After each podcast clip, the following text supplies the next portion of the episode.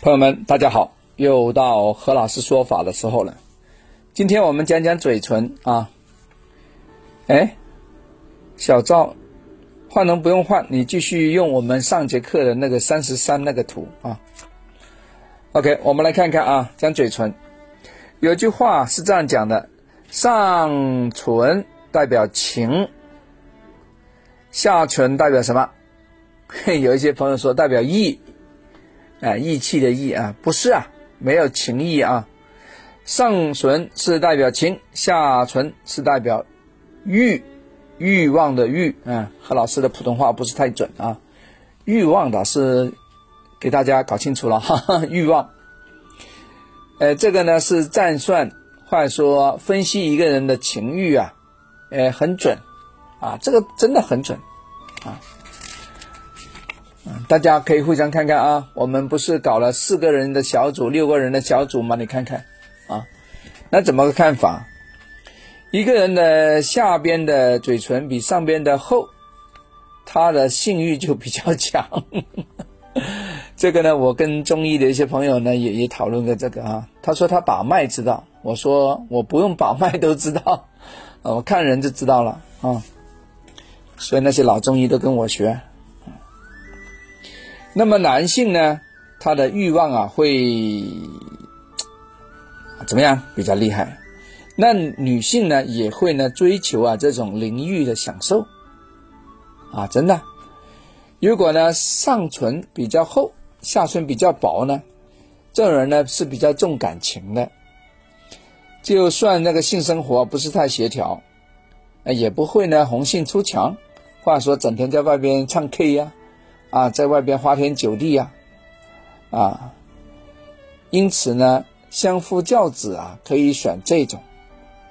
我说是针对女的哈，啊，大家容易了解哈。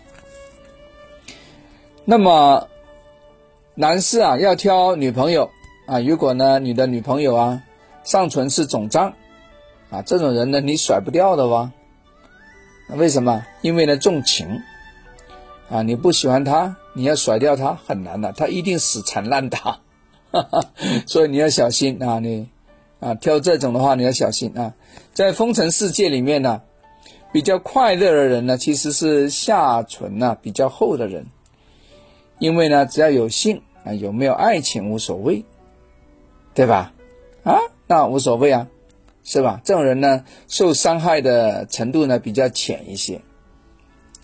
那如果呢，上面的嘴唇有痣，啊，代表呢爱情容易受伤，情易受伤嘛，对吧？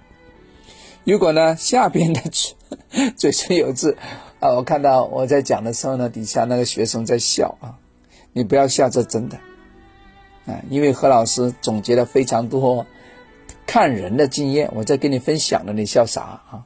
不用笑，这真的啊。下唇有痣呢，性生活一定出问题。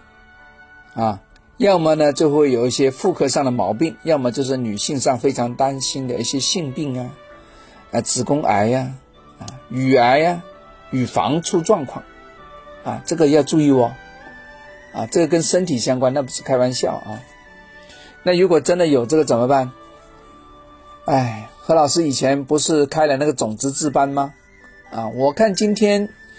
坐在我们课堂最尾巴那那一两排，有一些人的偷师啊，他就是种子班的啊，种子字班的，那可以在家里挂什么？